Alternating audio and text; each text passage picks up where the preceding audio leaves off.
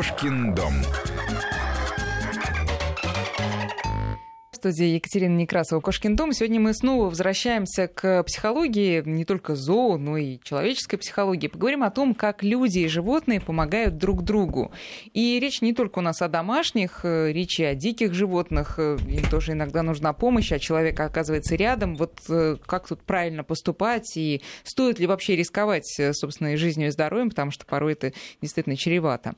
И могут ли животные, даже дикие, отблагодарить нас за помощь? Вот об этом а, мы будем говорить сегодня. Ну и, безусловно, еще отдельная психологическая история, почему мы так падки на моду, тоже к вопросу о вот наших да, внутренних мотивах на моду на животных. Почему бы не выбрать, э, ну, условно, дворняжку из приюта? Почему мы так э, стремимся покупать э, то, что покупают все остальные?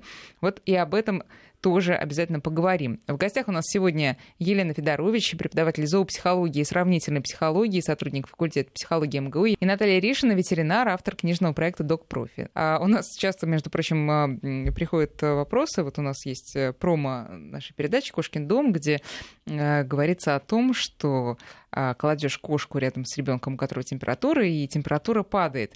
Может быть, э, у вас были тоже такие истории? Расскажите, ну а мы у специалистов попытаемся спросить, правда ли так происходит и, и почему. Давайте начнем вот с какого вопроса. Елена Юрьевна, вот прежде всего хочется вернуться к разговору о том, вообще, что мы такое для животных. Потому что тогда я думаю, что станет понятнее, почему они иногда хотят нам помогать. Ну, в вашем вопросе две темы. Что мы для животных и хотят ли они нам помогать? А, это еще вопрос для вас, хотят ли они помогать нам? А, я ну, бы сказала, что это большой вопрос. Так. А мы для них э, часть их жизни, важная часть их жизни. Мы для них это э, условия их жизни, мы для них это важный партнер, по которому они ориентируются, правильно они что-то делают или нет. Э, мы для них в том числе источник и питания, но это источник и эмоций, и их благополучия.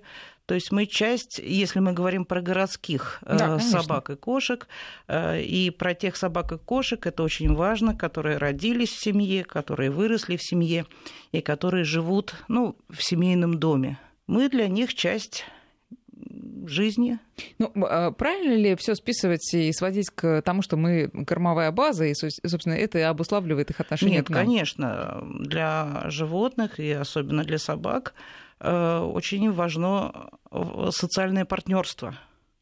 Поэтому социальный партнер надежный, предсказуемый, и э, для нее очень важен для собаки, для ее благополучия.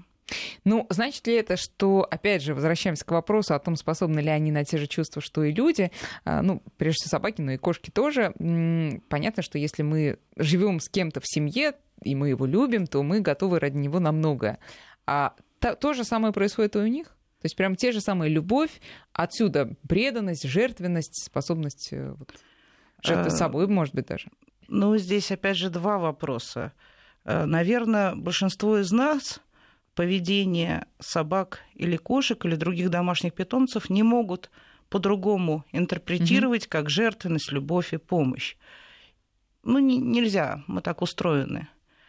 Но ну, точки... понятно, просто привычно. Мы, мы знаем, как это происходит внутри ну, себя. Мне так даже представляется, мы бы их не содержали. Ну, многие из нас бы их не содержали, если бы не видели в них любовь, жертвенность, привязанность. Только не говорите, что этого всего нет. А, есть другое. И по мне, люди, которые не хотят видеть, что есть другое, сильно себя объединяют. Увидеть жизнь в той же семье или в доме глазами кота, Э, собаки или хомяка, это гораздо интереснее, чем приписывать им собственное видение мира. Ну, слушайте, глазами кота, конечно, интересно, но очень страшно видеть жизнь в семье, потому что мне кажется, что на этом а, отношения с котом просто закончатся у Почему? Хозяина. Мы для кота тоже очень важная часть мира, но надо понять, какая часть нас важна для кота. Да понятно, какая. Но мы же хотим... А рука, которая в холодильник залезает, вот эта вот часть. Нет, я же говорю, мы для вот них как... это часть э, важного для них окружения. Мы для них э, социальные партнеры для более или тоже, менее. Для кошек. А, ну, для котов тоже в известной степени, ну, немножко по-другому, чем для собак. Но, естественно, мы та часть э, жизни их, часть их мира, но вот какая часть? Какая часть? Ну, какая, расскажите. А, ну, я хочу сказать, мы же хотим им блага, а часто приписывая им человека человеческие мотивы, человеческие потребности, мы наносим им вред. Поэтому мы все-таки должны понять, это другие биологические виды. Да, они изменены нами для того, чтобы жить э, с нами в семьях, э, и сильно изменены но чтобы они были благополучны эмоционально, чтобы, есть такой даже термин сейчас, welfare, благополучие, им занимаются и ученые, и зоозащитники. Так вот, чтобы собака, кошка и хомячок были благополучны в нашем доме, мы должны понять все-таки, э, что они видят в нас, и в тех условиях, которые мы им предоставляем. Ну, сейчас, может быть, немножко конкретики, Наташа, вот как ветеринар, который... Конкретики, что коту не только важно а, дает, ну, это на мой взгляд, да. конечно, ветеринар-врача, не то, что вы даете, а да, ну, еду, раз вы говорите про холодильник, а даете ли вы по требованию, когда ему хочется в 3, в 4 утра, либо поесть, либо поиграть с вами, правильно? Нет? То есть, а насколько вы а, в диалоге с ним? То есть, насколько Они его это желание... оценивают? Ну, вот либо вы позволяете это делать, да. вот, и вот, вот, вот быстро. Быстрота реакции, да, на, на первое требование, это а, является важным каким-то основанием для доброго отношения котов э, и кошек к людям, если уж мы про кошек говорим. Э, понимаете, в понимание благополучия у домашних питомцев все-таки не входит вот э, то, как мы с вами оценим, о, этот человек сейчас добро поступил ко мне, а этот ко мне зло. Это все-таки нравственные императивы, которыми не оперируют животные. А животное либо ощущает себя уверенно, расслабленно, эмоционально благополучно, либо нет. И немножко другой взгляд То есть вообще во главе на этот мир. стоит наличие или отсутствие стресса?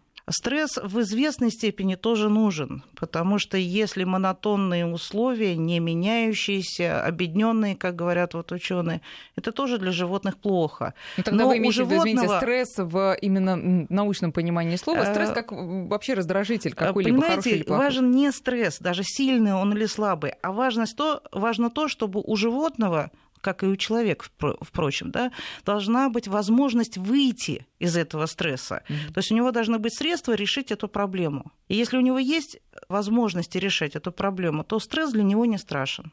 Наташа, вот, э, естественно, к вам приводят животных, которые там, порой плохо себя чувствуют, порой что-то с ними произошло чрезвычайно. Были ли случаи, когда это произошло именно вследствие того, что они спасали человека, помогали человеку и вот поплатились за это? Я думаю, смысле. что нет, конечно. Дело в том, что, э, ну, когда я практиковала как, как ветеринарный да. врач, да, сейчас я, я случаев таких даже не слышала. Нет, в основном наши все собаки городские, мы живем в мегаполисе, э, никаких решений самостоятельных они не принимают. Э, вот, все таки как правило, это... Ну, хотя было, рассказывали, что собаки будили, не давали там проснуться, когда... Ну, в смысле, давали да, проснуться, да. когда пожар, но в то же время намного больше случаев, когда животные сгорели при пожаре. Угу. Вот, поэтому, как бы, ну да, я больше придерживаюсь, конечно, того мнения, что ну, наши собаки уже более адаптированы на человека и самостоятельно решений принимают редко. Вот это да. Елена Юрьевна, как прокомментируете это? Потому что достаточно неожиданно мы-то думаем, что у нас полноценный и самостоятельно мыслящий, ну, во многом друг, который нас, если что, там, спасет и в состоянии принять свое решение, если уж на собак переходить. А вот, э, судя по всему, по рассказу Ну да, такие так. инфантильные тенденции, они прослеживаются у современного городского населения, что я сам принимать решение не буду, за меня спасет и за меня решит э, не только другой человек, но и собака. Вот здесь бы я все-таки тоже согласилась бы с Натальей, да, что принимает решение человек, и мы, например, для собаки это некая доска, с которой, ну, такой большой экран, да, информационный,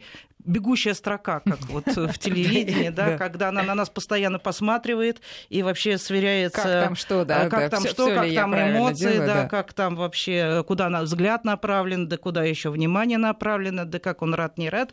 И, в общем, действительно, если хорошо социализирована домашняя собака современная городская, для нее хозяин — это большое, понятное ей, богатое информационное табло, с которым она сверяет свою жизнь, свои поступки. Нет, подождите, а самостоятельность какая-то свобода воли. А самостоятельность, когда вы отвернулись, да. и кусочек она лежит на столе. И это святое. Она в холодильник, да, если да, она это, умеет да. делать. Нет, да. все-таки мы говорим о, о, вот, о взаимопомощи. Вот способна ли, ну, да, даже, я не знаю, как глупо спрашивать, мне кажется, об этом, потому что, конечно, ну, собака вот, способна это, даже, конечно. Да, давайте вот я сейчас скажу, что даже если вот говорить, я просто сразу думаю, сейчас меня кто-нибудь осудит, у кого собака рабочая, у кого она в какой-то момент бросится и кого-то... Ну, так это при, в свое время принял владелец решение, что он отдает собаку на, на защитно-караульную да. службу, да, и учит ее кусаться. Вот, конечно, бывают случаи, что и у меня был доберман э, тоже, который, когда сосед, которого он прекрасно любил, ну, в там подпитом состоянии зашел в дом ко мне в квартиру, потому что у нас, ну, как mm-hmm. не, не закрываются зачастую там двери, да, зашел, и да, мой доберман бросился, было такое.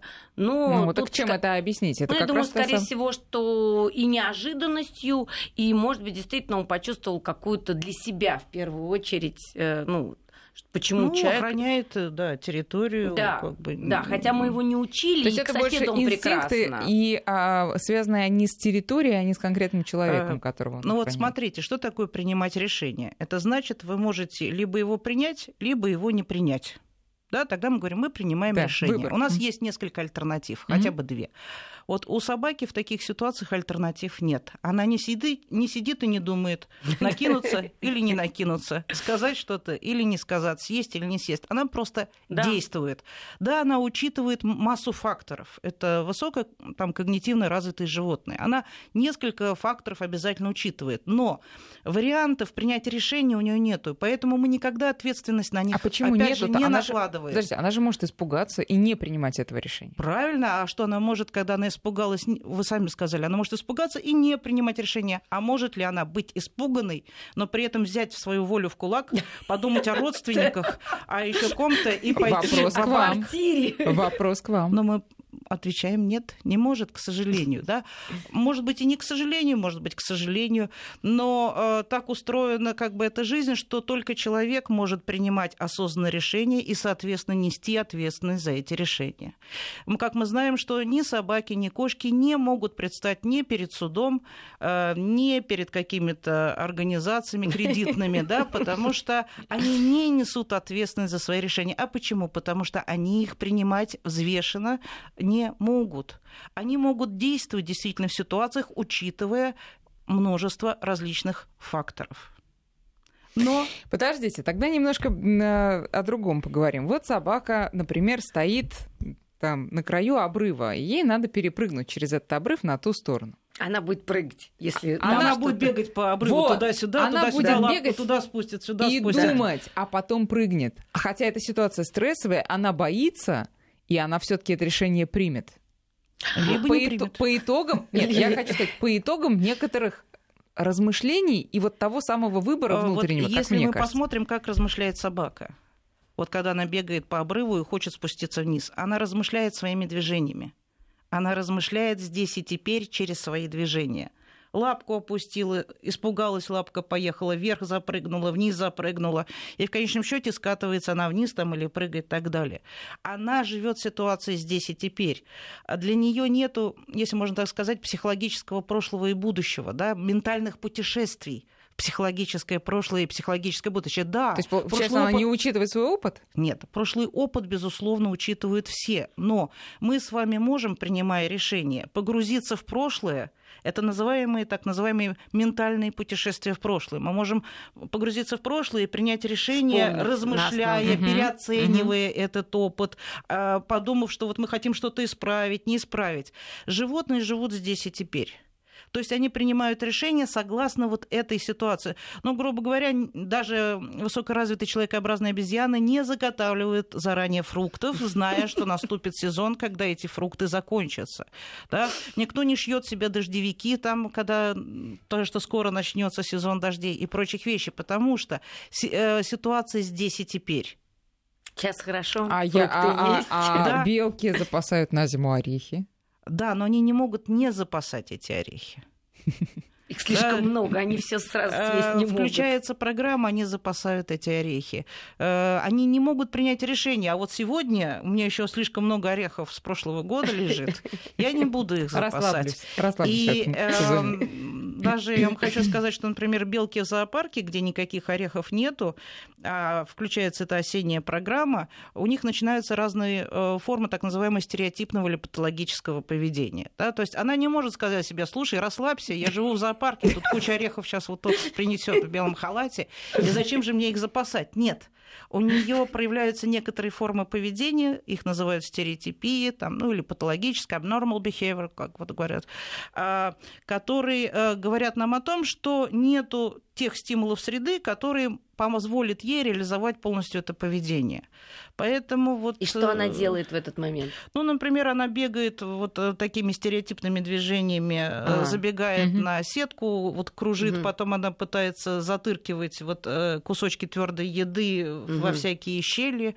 То есть вот именно, что как раз готовится, готовится да. но это не является продуктом, который она потом в дальнейшем сможет съесть. Ну, она и вот не именно, сможет, что, потому да. что придут киперы, то есть сейчас называют так, кто ухаживает ага. за этой белкой, это все ага. выгребут, потому что это все там где-то ну будет ну, да. висеть Нет, и тухнуть. А при этом а, вот эта вот цепочка поведения, это вот то, о чем как раз говорит, что это не связано с тем, что она запасает себе еду на будущее. Это просто у нее есть вот этот вот механизм, Инстинкт. и она совершенно несъедобные вещи таким же образом пытается упаковать.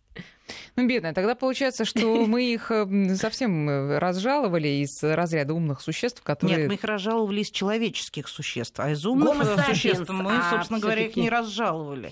Понятно. Тогда вернемся все-таки к домашним э, кошкам и собакам. Наташа, вот еще вопрос. В бытность вашу практикующим ветеринарным врачом наверняка же часто приходили люди, скажем, одинокие люди, которые mm. говорили, что вот практически как дочь родная собака или кошка. Ой, это ужасно. Это кругом бегом, это все это есть. Я сейчас наблюдаю своего друга, который вот завтра должен забирать шпица, выросли дети, а, внуки, все прекрасно, и они с женой решили завести шпица. Вопрос, Почему это ужасно? Почему? Вопрос, нет, я говорю, что вот про как раз вот про эти материнско-отцовские чувства. Он мне спрашивает, Наташа, если я поставлю сейчас, мы передвигаем шкаф, мы ставим туда, мы купили уже щенка, не только оплатили по предоплате, mm-hmm. то есть они щенка еще не видели значит, мы купили сетку, ну, чтобы огородить. Мы сможем через год ее передвинуть. То есть какие-то вопросы, это человек военный, это человек ну, очень э, серьезный. И вот он также серьезно, да. да. Но самый основной вот как бы случай, как влияют, не влияют, вот тоже, ну, как бы, может быть, забегая чуть вперед, да, вот интересные моменты, что действительно очень часто э, люди заводят э, собаку, ну, отчаявшись завести детей, вот, и заводят собаки, повышается гормональный фон, и они действительно, ну, женщины беременеют те, которые до этого, это такое вот, я не знаю, как э, э Ой, можно слушайте, это объяснить. Это, это очень да, интересно. Но очень, очень достаточно много случаев, э, что, э, ну, как, я не знаю, насколько много, но вот в ну, моей практике улучшилась было... психологическая аура какая-то в, в доме. Вот... Тревожность понизилась. Тревожность, да. Угу. Вот, и как тревожность, да, упертость на то, что мы хотим ребенка. На самом деле это эффект и заведений. И когда детдомовских детей, детей да. приемных детей да. берут, тоже да. эффект это достаточно распространенный. Как только принимается решение взять ребенка, начинаются оформляться документы, женщина ну, беременеет часто. Это вот я как да. раз когда готовилась к вашей да. передаче, к вашему вопросу, это один из вот таких вот э, весомых аргументов, как э, животные влияют на жизнь. Да, нормализуют ситуацию. Но тут мы переходим как раз к теме, к теме а, но ну, судьба э, таких животных, кстати, неоднозначна. Почему? Да, в этой семье. Что... Почему? Даже заводится ребенок и как бы ну вес. Нет, ну, благодарные родители и ребенка и собаки, Ой, они, они все-таки про эту благодарность. Мне Забывают, кажется. да, бывает Нет, такое. по-разному, опять-таки, люди все очень разные очень разные. Кто-то очень легко подходит к приобретению и потом а, просто грамотно, ну это вот либо человек структурированный, э, сам изначально. Ну, такой расчетливый, да? Вот сейчас я сделаю это, потом то. И там, ты ему свои... назначаешь лечение, он да. четко ему следует угу. и делает вот как бы это вот к животным. Люди-то не все делают выводы из предыдущего опыта. Ну вот. Но, а поэтому... Э, я вот э, еще да. раз говорю о том, что мы подходим к теме животные лекари, так можно сказать, да, и вопрос-то такой, они действительно обладают какими-то э, там экстрасенсорными способностями, или это исключительно на уровне снятия стресса, когда э, животное попадает в дом, когда оно ложится под бачок к, к температурой, просто человек успокаивается и организм приходит в норму? Или действительно у них есть какие-то там особые возможности? Хоть кто-то его любит. Елена Юрьевна, Человек. А, значит, э, мы все хотим волшебных палочек. Вот все. Но это, и таблеток. Да, ну, и волшебная таблетка это из серии волшебные палочки. Да. Взяли, оно все вылечило. А, животное действительно, если это любимое животное, если оно встроено в структуру семьи, оно может понижать ситуационно стрессы. Безусловно, мы берем кошку на руки, приходя домой, гладим ее, успокаиваемся. Э, мы общаемся со своей собакой, и тоже, в общем-то, стрессы повседневные, ну, полученные сегодня на работе или там в транспорте, проходят. А, известно, что многие хозяева действительно реагируют на гормональном уровне на то, что собаки, например, на них смотрят, там окситоцин у них да. Э, выделяются, и известно, что э, хозяева... Почему, подождите, а почему, как, как это происходит? Как это происходит? Ну, как это происходит? Мы с вами приматы, ну, биологически. У нас все-таки есть, как известно, вербальная коммуникация при помощи слов и невербальная при помощи взглядов, жестов, прикосновений. И мы с вами, какими мы бы не были городскими жителями, все-таки э, успокаиваемся от того, что кто-то подтверждает нам, что хорошо к нам относится. И нашу значимость. И э, то, что мы с ними члены одной группы. Угу. И эти подтверждения мы получаем с вами путем установления контакта глазами, путем прикосновений, путем прижатия к друг другу, поглаживаний и э, прочих таких вещей. Вот домашние питомцы на невербальном уровне, так считаем мы, сообщают нам, что они очень рады нам, что э, они э, члены нашей группы и поддержат нас. А мы то же самое сообщаем им.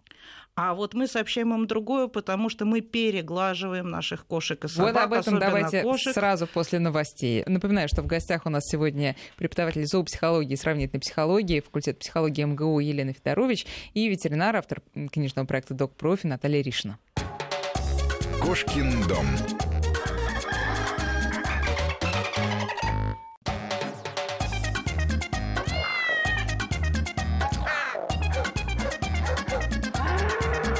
Кошкин дом.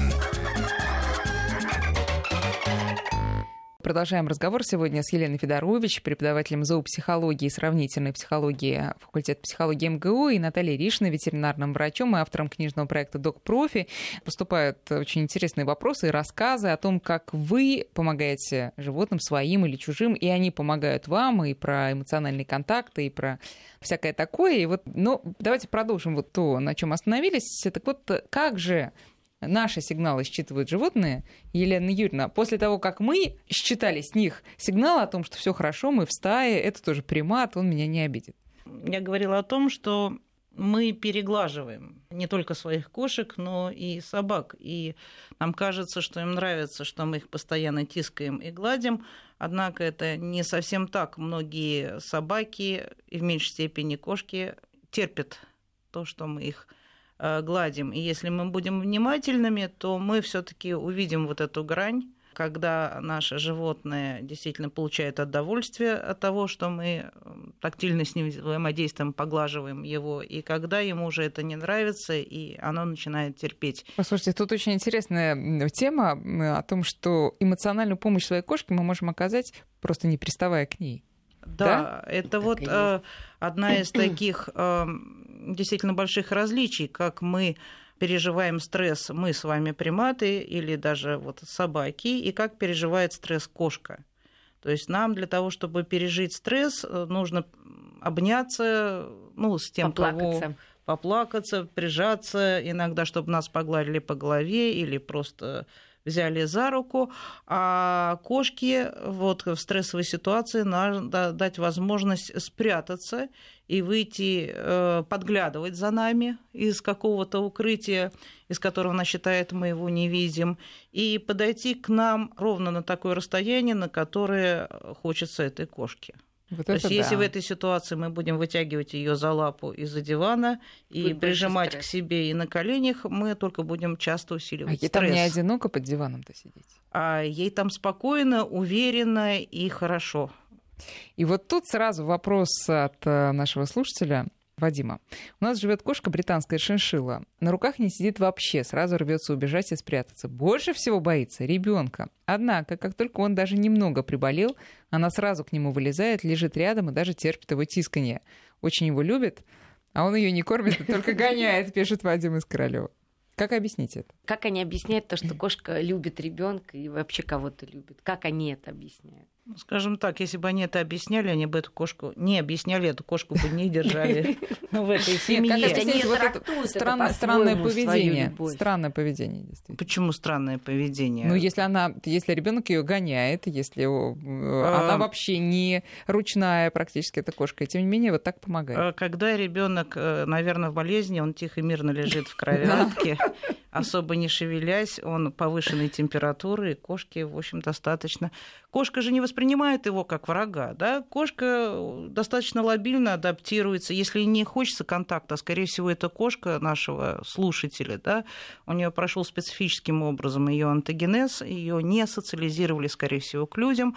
Таких кошек достаточно много. То есть, когда она была котенком, ее не гладили, не брали на руки. Она росла в каком-то это таком... Это важно делать до какого возраста? А, это важно сделать, ну, по крайней мере, э, Вообще вот этот период социализации, он заканчивается в 7-8 недель жизни котят, но еще где-то до 4 месяцев мы что-либо можем ну, относительно кардинальное сделать. После 4 месяцев этот процесс становится, как правило, необратимым. Но э, приобретя такую кошку, не социализированную к людям, мы можем тоже с ней хорошо жить Потому что если кошка будет жить в стабильных, предсказуемых для нее условиях, в общем-то, она будет чувствовать себя нормально и сокращать дистанцию с нами. То есть, действительно, в этих ситуациях лучше не гоняться за кошкой, а смотреть и наблюдать за ней, какую дистанцию вот в данный момент предпочитает наша кошка, сколько времени она предпочитает и когда сидеть на коленях. И в этом плане дети часто выступают как непредсказуемые источники вот, э, инициативы да, какой-то взаимодействия для животных. И э, больше всего, например, покусов собаками это дети до 7 лет. Угу потому что они непредсказуемы для собак в своем поведении. И э, я имею в виду домашних покусов. На улице это 10-12 лет больше всего. Когда ну, они уже покусов. смелые Ну, на улицах дети. там уже другие собаки, просто не домашние их кусают, а вот которые на улицах живут, но неважно. И то же самое по домашним питомцам. Дети для них, особенно маленькие, непредсказуемые. Как только ребенок становится предсказуемым, ну, я так предполагаю, вот когда он болеет, да. или еще что-то, естественно, кошка сокращает с ним дистанцию. И почему бы нет? Она не воспринимает его как врага. Это член той группы, ну, а почему которой она тогда он живет? не приходит к нему, условно, когда он спит, а приходит именно, когда он болеет? Ну, знаете, мы не знаем э, всех тайн жизни этой семьи, и запираются ли двери, где кошка вообще любит спать, угу. как она любит спать. Тут уж с такого... При этом тоже надо быть очень аккуратным, когда мы делали первую книгу кошки свою еще давно, а, я впервые узнала, что кошки, оказывается, опасны для новорожденных детей, что я это тоже говорила и говорю, и очень страшные ситуации могут быть, что они удушают маленьких, Почему? совсем маленьких Почему? детей. Они ложатся поперек тепленького ребеночка спокойного. А, не желая того. Не желая То есть это не история ревности, Нет, когда это не кошки набрасываются. Это не принятие решения, да, убрать конкурента, это конечно, нет. Да, да. Просто вот, ну, происходит трагедия. Но это, конечно, совсем маленькие дети, когда они не могут пошевелиться, не могут скинуть животное. Угу. Но тогда, если уж мы про вот эти случаи стали Поэтому рассказывать... это очень аккуратно надо прикладывать и под контролем, особенно если это совсем маленький ребенок. Да, э, несколько историй конкретных. Э, ну, во-первых, нам и слушатели напоминают, да и э, тут и напоминать не надо. Самая, наверное, известная интернетная история про то, как кошка отогнала собаку от ребенка ребенка на улице, может быть, вы ее видели, это было, может быть, год назад, может, полтора, но это, этот ролик действительно облетел весь мир, как кошка, достаточно большую здоровую собаку, которая нападает на маленького ребенка где-то двух-трех лет, просто дает ему хорошего тумака. И вторая история, сразу скажу, чтобы вы потом прокомментировали, это кошка, по-моему, из Одинцова, если я не ошибаюсь, которая согрела брошенного, подкинутого в коробке младенца в подъезд, согрела своим теплом на протяжении нескольких часов вместе с ним лежала, это было зимой э, в Коробка холодном подъезде. Да, и в итоге, значит, ребенок выжил, а, еще и мяукала, звала на помощь, и в итоге, значит, ребенка этого благодаря ей нашли, и он был жив. Вот как вы прокомментируете это? Ну вот смотрите, с коробкой это гораздо проще, потому что кошки фанаты коробок. И а, даже а, ой, есть такой ребенок, ну ладно, потерплю. Есть такой, нет, какой наоборот хорошо, как хорошо, живой, теплый, да, и в общем-то То есть не спасала целенаправленно. А, для этого ей надо понимать то есть, э, что этот ребенок может умереть, а если я туда не сяду, а что, что его бросили. То есть, вот э, Сама предполагая то, что кошка спасает именно ребенка, мы ей вкладываем в голову те возможности, которые, конечно, у нее нет, ни когнитивных, ни эмоциональных. Да, она должна э, обладать некой такой вот рассудительностью и понимать, что будет в будущем. Наши с вами собственные дети до 3-4 лет это не могут.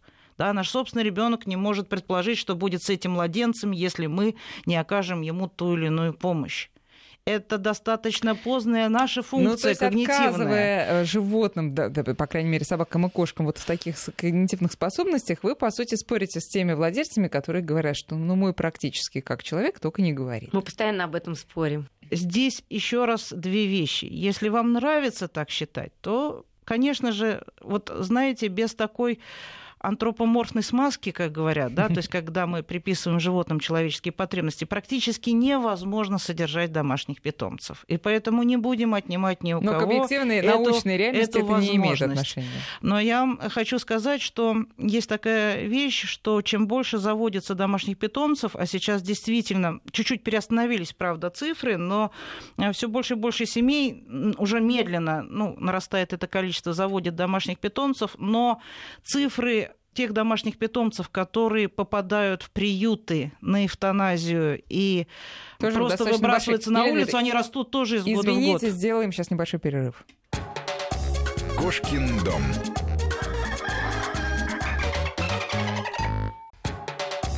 Кошкин дом. Друзья, у нас тут такие страсти. Сейчас все по порядку. Значит, э, Елена Юрьевна сказала, что больше берут и больше отдают потом, или усыпляют, или отдают приют, или просто выбрасывают. И это вы говорите к чему? разочаровываются, разочаровываются от того, что не получают того, что они по себе представляли, то, что они рисовали. Допустим, да, они берут, э, очень часто я сталкивалась, когда была заводчиком добермана, они считают, что это рабочая собака, сейчас она будет их охранять, по щелчку все делать, а выясняется, что это щенок, который громит квартиру, э, с которым надо много гулять, что он писается, что много он грызет. работать они не работать, предполагают. Да. Работать в первую очередь, и вот, да. И вот давайте перейдем уже к ситуациям, когда человек действительно опомнился поздновато, а уже вот эмоционального контакта нет, взаимопомощи нет. Ну, все-таки, как правило, это с кошками, хотя собаками тоже вот на то, что, что вы рассказываете, да, тоже бывает, особенно если собака большая, да, хотя и маленькая. Вот бывает же такое, да, человек любит собак, ну, он любит средних и больших, а квартира у него небольшая. Он берет маленькую собаку, думает, стерпится, слюбится, ничего не получается. Ты понимаешь, что это, ну, для некоторых людей маленькие собаки, это вообще не собаки. И потом начинаются вот эти угрызения совести, и надо что-то делать. Так что делать в таких ситуациях этим людям? Чтобы не пополнять э, ряды вот этих несчастных. Ну, я не знаю таких э, ситуаций. Полно у меня было, как раз я сейчас пере, переквалифицировалась на мелкокалиберных, очень мелкокалиберных собак. И, как правило, наоборот, очень сопротивляются люди, не, не хотят брать вот это, это что это, это насекомое какое-то, это, это не да, вообще, это даже меньше кошки, а, вот эти вот мал, маленькие собаки. И наоборот, у людей, особенно у мужчин, берет женщина, и у мужчин такие нежные трепетные чувства к этим маленьким собачкам, что это беззащитное животное, которое как раз маленьких собак отдают реже. Вот это очень такой... Чаще отдают крупных собак, с которыми надо работать. А можете, которыми, Наташа, извините, а можете, Елена Юрьевна, прокомментировать, почему маленьких собак считают недособаками и не признают за ними вообще никакой э, собачьей души настоящей? А, я сейчас отвечу. Да. А, маленьких собак отдают реже, но они в крайне неблагоприятных условиях э, находятся внутри домов. С ними не гуляют, это с ними да. не занимаются. Нет, это тоже Их я достаточно короткий срок жизни у них. Нет, нет, они срок болеют, жизни хороший, но, но они лысые сидят там, в общем. Нет, но это с... тоже нет. Я про то, что надо социализировать, надо они. гулять, а, надо да, общаться, потому что делают. это собака, это не так кошка. Расскажите, почему... И отчасти это ответ на ваш да. вопрос. Маленькие собаки в своем а, облиги содержит больше неонатальных черт. Неонатальные черты – это черты человеческого ребенка, и современные породы декоративных а, или малых вот этих собак, ну, маленького размера, глазки, а, да, большие да, да. глазки, круглые личико, это еще подчеркивается стрижкой и, э, в общем-то, это так называемый cute response, да, то есть вот угу. мимишное, мими, да, да, мими, мимими, да. да, вот это отношение к этим собакам, но плохо то, что оно мимими в определенных ситуациях, а собаки, я еще раз, вот как я считаю, маленькие собаки крайне неправильно содержатся, потому что это все-таки собаки. собаки. Люди не хотят с ними гулять, люди не хотят э, им какой-то досуг давать собачий, да, выращивать, выращивать делать правильно. Это все-таки собака, с ней надо гулять, с ней надо заниматься, ее надо когнитивно нагружать. Вот а такие собаки, по мне, крайне, ну, живут они, ну, переживают свою жизнь, да, ну, в общем-то... Э, не востребованы. Э, их собачья суть не востребована остается. Да, там. на самом деле, вот у меня собаки, они очень любят везде ходить. Я очень часто беру их с собой везде. То есть, и они, они выходят в общество, им нужна тусовка. То есть э, готовы одеваться, если это действительно зима, готовы терпеть машину, готовы там под мышкой, но лишь бы им а, быть в социуме. Так давайте вернемся к вопросу о том, все-таки что делать, если эмоционального контакта нет, взаимопомощи, вот с чего мы начали, тоже нет. И что делать-то? Ну, а совесть не позволяет э, взять и выбросить, и слава богу. Но искать ответы на вопросы у грамотного специалиста и находить все-таки какие-то пути решения. А, просто сейчас очень много людей, которые называют себя зоопсихологами, очень где-то урывками, не глубоко имеют определенные знания. И, ну, это просто кормушки. Ну, они себе находят вот таких людей, кормушек. Это тоже сейчас действительно бич. Э, то есть надо найти хорошего...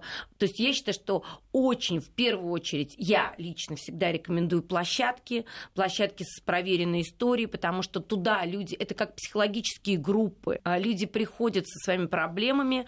Внутри этого социума, они, ну, вот этой вот группы под руководством одного, а как и зачастую двух-трех инструкторов, это не выскочки, которые на площадке работают инструктора, как правило, все-таки с определенной школы, с определенной историей. То есть я всегда вот от такого супермаленького размера до гигантского всегда рекомендую площадки не всегда против прогулок на тусовках, где они лузгают семечки, а собаки предоставлены сами себе и там, ну, каким-то, как правило, плохим привычкам э, учатся у других собак, ну, копируя. Вот, поэтому я считаю, что площадки, площадки поближе к дому, э, раз в неделю, на неделю дается какое-то задание, которое ты ходишь один 15 минут тет-а-тет ты уделяешь собаке внимание, ты даешь нагрузку. И, как правило, такая собака приходит домой от, не от того, что она нагулялась сейчас вот так вот набегалась с другими собаками, а именно получила какую-то эмоциональную да. нагрузку э, при работе, при правильной работе владелец собака, каких-то там команды послушания. То есть собака получает намного большую нагрузку, и она приходит, она уже понимает, что она получила какую-то свою вот, ну, как порцию сказать, внимания, да, и, да, и, и внимание, да. Давайте э, поговорим о собаках, которые найдены, которые взяты в семью с улицы. И вот возвращаясь к вопросу о антропоморфных э, чертах, все-таки собака же или там кошка, она не способны испытывать благодарность, Елена Юрьевна, опять же, или это мы снова их очеловечиваем слишком? Это ужасно, то, что вы все говорите. Там происходит часто наоборот. Если мы берем э, собаку с улицы, и она была рождена на улице, выращена на улице, была выращена мамой, которая поддерживала большую дистанцию с людьми, угу. а мы потом забираем уже щенков достаточно подрощенных и держим ее дома, мы обрекаем эту собаку на жизнь в стрессе, причем э, часто не прекращающемся стрессе.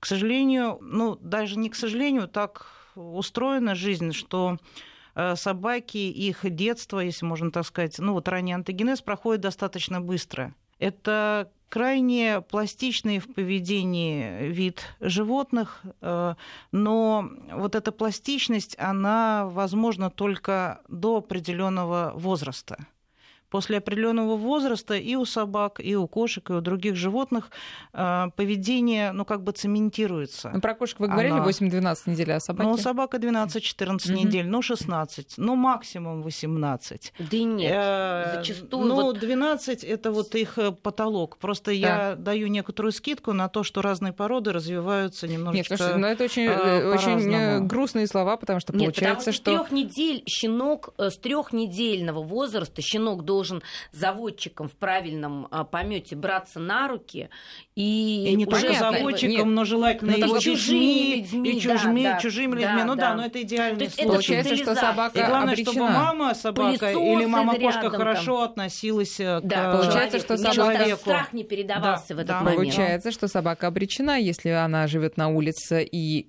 и брать ее не стоит, но и а, оставлять нельзя. Нет, ее просто нужно пристраивать. Э, знаете, есть такой закон антогенеза, что что вот эти стадии антогенеза, они должны быть э, преемственными. Угу. То есть, если мы берем, спасаем кого-то с улицы, который жил, так мы его должны пристроить да, в соответствующие да, условия. Она Похожие. прекрасно может быть там жить где-нибудь ну, на, на загородном Если собака была выброшена хозяином и до этого жила дома, и ее подбирает человек, будет она испытывать к нему а, Нет, это, конечно, но их такой маленький процент выброшенных из дома, и они так коротко живут в городе. Э, исследований мало, но при, в принципе 3-4 дня, если ее не подобрали, городская mm. вот домашняя собака, она погибает. Тут Э, такой рассказ. У меня планировалась операция, но врачи отпустили меня на две недели.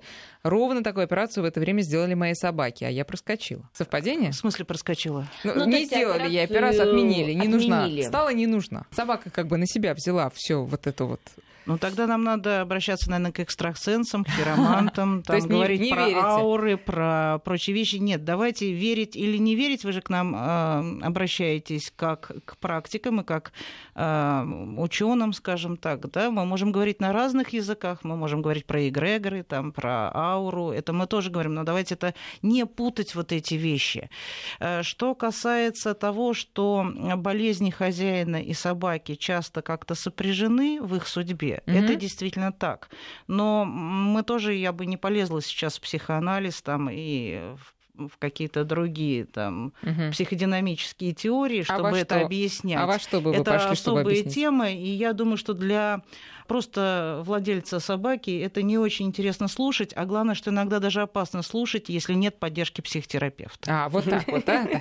Понятно. Все очень глубоко. Хорошо, друзья, спасибо вам большое за участие в нашей программе. К сожалению, она подходит к концу. Ну, пожелаем, конечно, душевного здоровья и дружбы нашим слушателям с их питомцами и их питомцам, которые слушают нас. Пожалуйста, собаки, кошки, не обижайте своих э, двуногих. Они глупые, мало что понимают, уж сделайте скидку на все на это дело. Благодарю наших э, гостей, Наталью Ришину, ветеринарного врача, и Елену Федорович, э, зоопсихолога, и прощаемся с вами. До новых встреч. Спасибо. Спасибо. до свидания. Кошкин дом.